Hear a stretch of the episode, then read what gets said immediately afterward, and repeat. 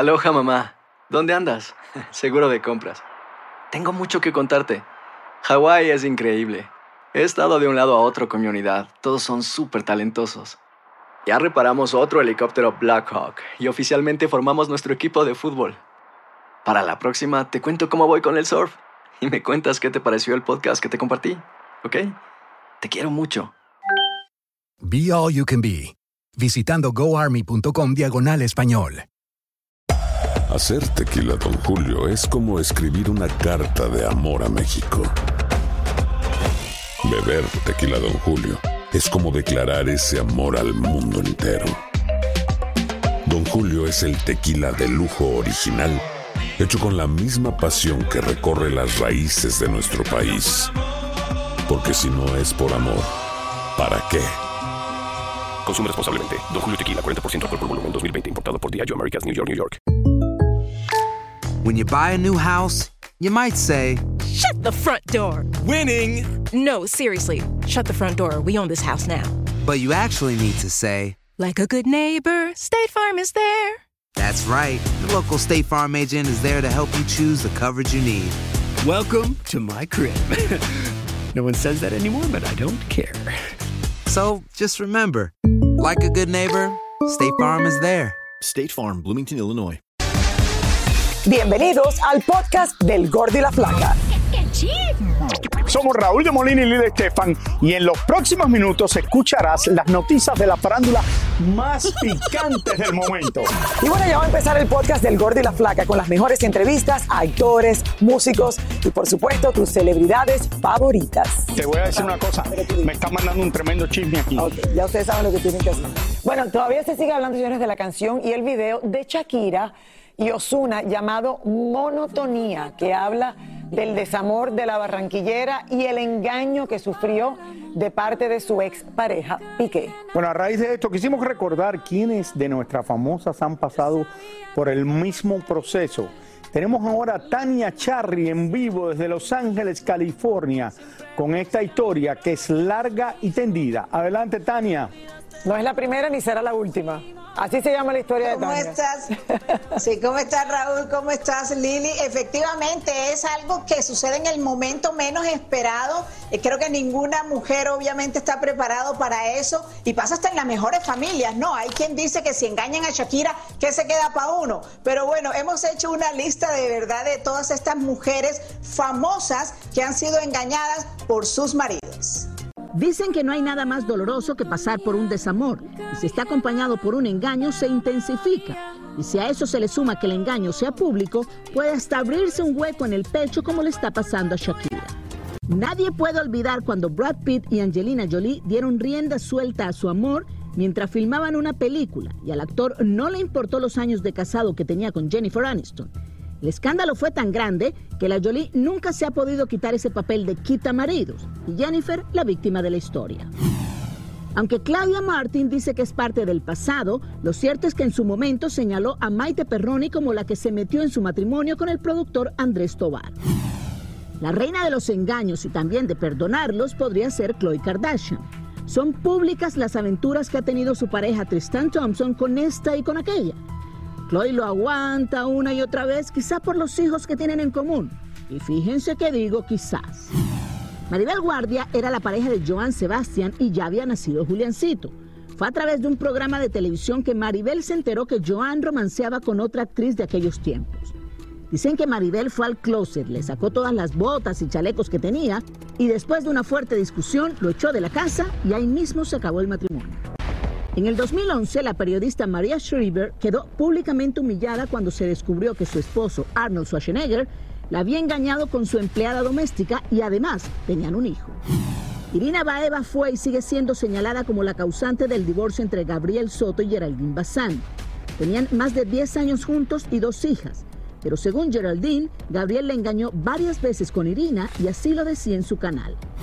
Dayanara Torres sí que sufrió cuando estuvo casada con Mark Anthony. Dicen que la engañó con Jennifer López y aunque nunca ninguno ha dicho que sí o no, lo cierto es que Mark se divorció de Dayanara en un divorcio express en Santo Domingo y a los ocho días se casó con J-Lo. Caso similar le ha pasado a la actriz Elizabeth Gutiérrez con su esposo William Levy, aunque aún no se sabe si hoy en día siguen juntos o separados, lo cierto es que con el paso de los años se ha conocido de varios romances del cubano y algunos de ellos contados por las mismas protagonistas de las historias. Mención especial merece Hillary Clinton. Todo el mundo se enteró del engaño de su esposo, el expresidente Bill Clinton, con Mónica Lewinsky. No solo se hizo público el engaño, sino que se conocieron detalles de cómo, cuándo y en dónde sucedieron los encuentros con Mónica. Hillary tragó en seco, se secó las lágrimas y perdonó a su esposo. Y es que hasta en nuestra casa también hemos sufrido de este tipo de situaciones. Nuestra Lilia Estefan sufrió en carne propia el engaño por parte de su esposo de más de 25 años. Unas fotos paparazzi lo mostraban con otra mujer y aunque con dolor, nuestra Lily agarró el toro por los cuernos, contó su historia y se divorció. Pero a pesar de lo que significa un desamor como estos, estas mujeres han demostrado que han podido salir adelante, por ellas mismas, por su familia, más fuertes y con más valor.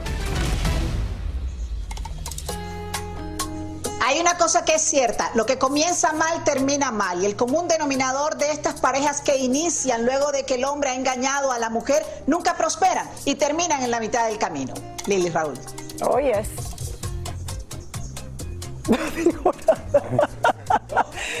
No esperen, no esperen la historia, averígüenla. Eh, yo creo que, yo creo, Raúl, y que es verdad, como, como dije de Shakira, no es la primera ni será la última, y yo creo que es, eh, no sé, lo- de, de los momentos más difíciles que puede pasar uno cuando tienes una familia. Pero lo del divorcio tuyo ya fue hace, ¿qué son? ¿Tres años ya? ¿Dos años? Cinco. Cinco años, mira lo Raúl, rápido tú que van las cosas. cinco, en África Pero yo he visto el cambio tuyo a través de los años, después, los primeros años fue muy difícil, y ya tú eres una mujer feliz y, y estás, creo que, tan feliz como nunca en tu vida. No, no, no lo había hablado conmigo. ¿Sabes esto lo que antes, pasa, Raúl? Y cuando Pero uno- es la verdad. Cuando uno pasa por, por situaciones así, te vuelves más fuerte. apre- a- O sea, la expectativa es diferente, la manera de vivir es otra cosa y el presente es lo más importante. Así es que ya Shakira, ya lo hablaremos. Ya sé que llegará el momento, mi Shaki Bella, y lo hablaremos. Como le ha pasado a tantas mujeres. Gracias, Tania, por esta historia. tan Gracias, bella. Tania. Bueno, a pesar de haber dejado atrás hace algún tiempo las restricciones y el encierro de la pandemia, muchos negocios quedaron bastante afectados, como ustedes saben. Bueno, uno de estos negocios fue el de los hoteles en Nueva York y Yelena Solano está en vivo y nos cuenta más sobre esta crisis hotelera. Hola, Yele. Yelena, ¿cómo Hay estás? frío, hay Así calor. ¿cómo está la Hola, cosa mi hoy? flaca bella, saludos, gordo. Bueno, pues déjeme decir una cosa, es lamentable lo que está pasando aquí en la ciudad de Nueva York, señores, hoteles emblemáticos e históricos que están cerrando sus puertas debido a lo que pasó después de la pandemia, pero si ustedes en casita están buscando cómo decorar su hogar, a continuación les tengo el lugar perfecto, veamos. Este es el famoso Gramercy Park Hotel, ubicado en uno de los barrios más antiguos de Manhattan.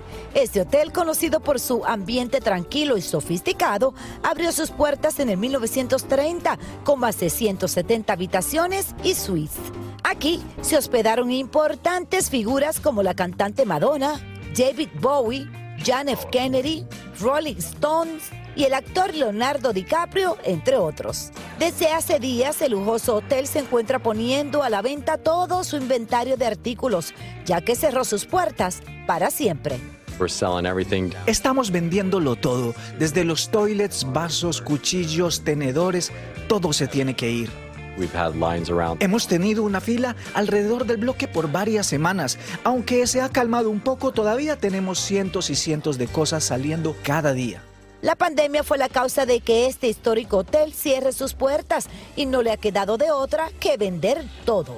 Otro hotel que fue cerrado por la pandemia y será demolido es el histórico Hotel Pennsylvania, el mismo que abrió sus puertas en el 1919 y que por años fue el favorito de cientos de cantantes reggaetoneros como Nicky Jam, Daddy Yankee, Alexis y Fido, entre otros, ya que está ubicado frente al famoso Madison Square Garden. Aquí están haciendo un nuevo proyecto que busca modernizar la zona y atraer nuevos negocios.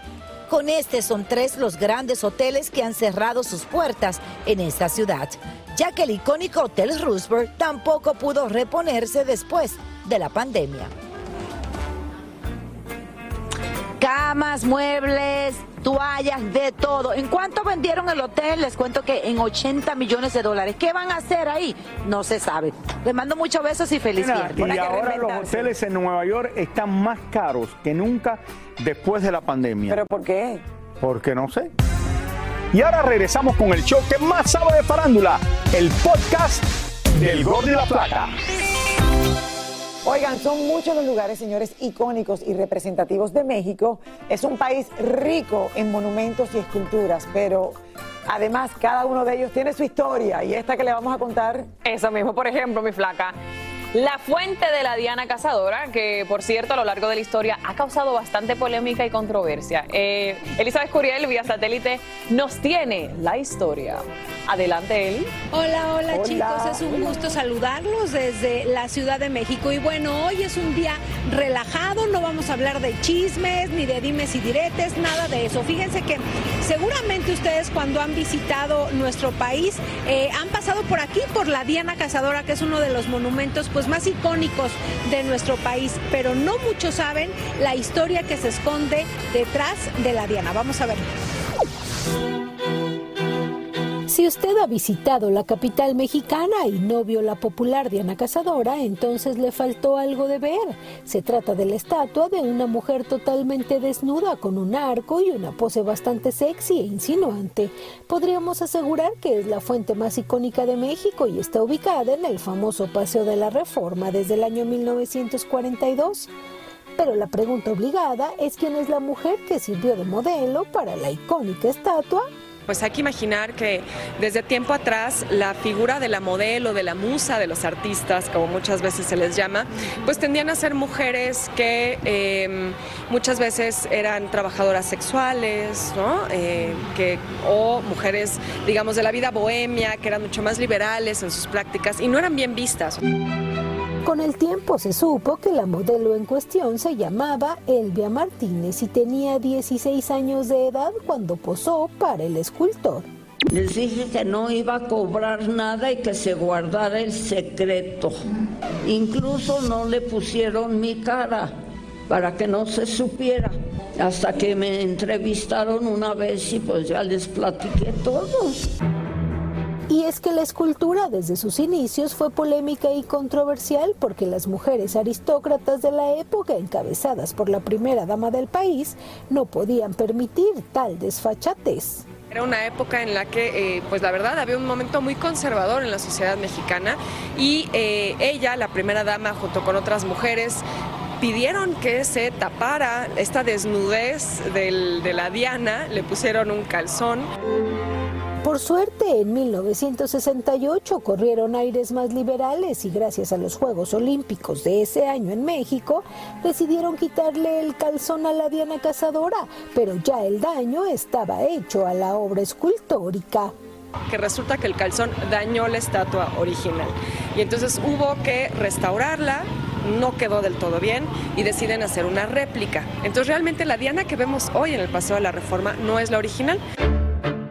Elvia Martínez, la mujer que sirvió de modelo a la Diana Cazadora, falleció a los 99 años a principios de este 2022. A los 98 años falleció Elvia Martínez y fíjense que eh, su última voluntad fue que trajeran sus cenizas justamente aquí a la escultura y dieran tres vueltas escuchando de fondo su canción favorita que por cierto era de José José. Es la historia desde la Ciudad de México y estoy segura que cuando vengan a esta ciudad vendrán nuevamente a conocer la Diana Cazadora. Regreso con ustedes. Wow, Mira, ahora que me sé la historia, Gracias, Eli. Ahora que me la Gracias. historia. Sí, qué Y que interesante. falleciera al principio de este año con No, 98 años de edad. Lo que me- más me llamó la atención es que posó a los 16. A los 16 años. Imagínate tú pasar por ahí y verte ahí y tú nunca decírselo a nadie. Nunca nada. ¿Tú te imaginas? Increíble.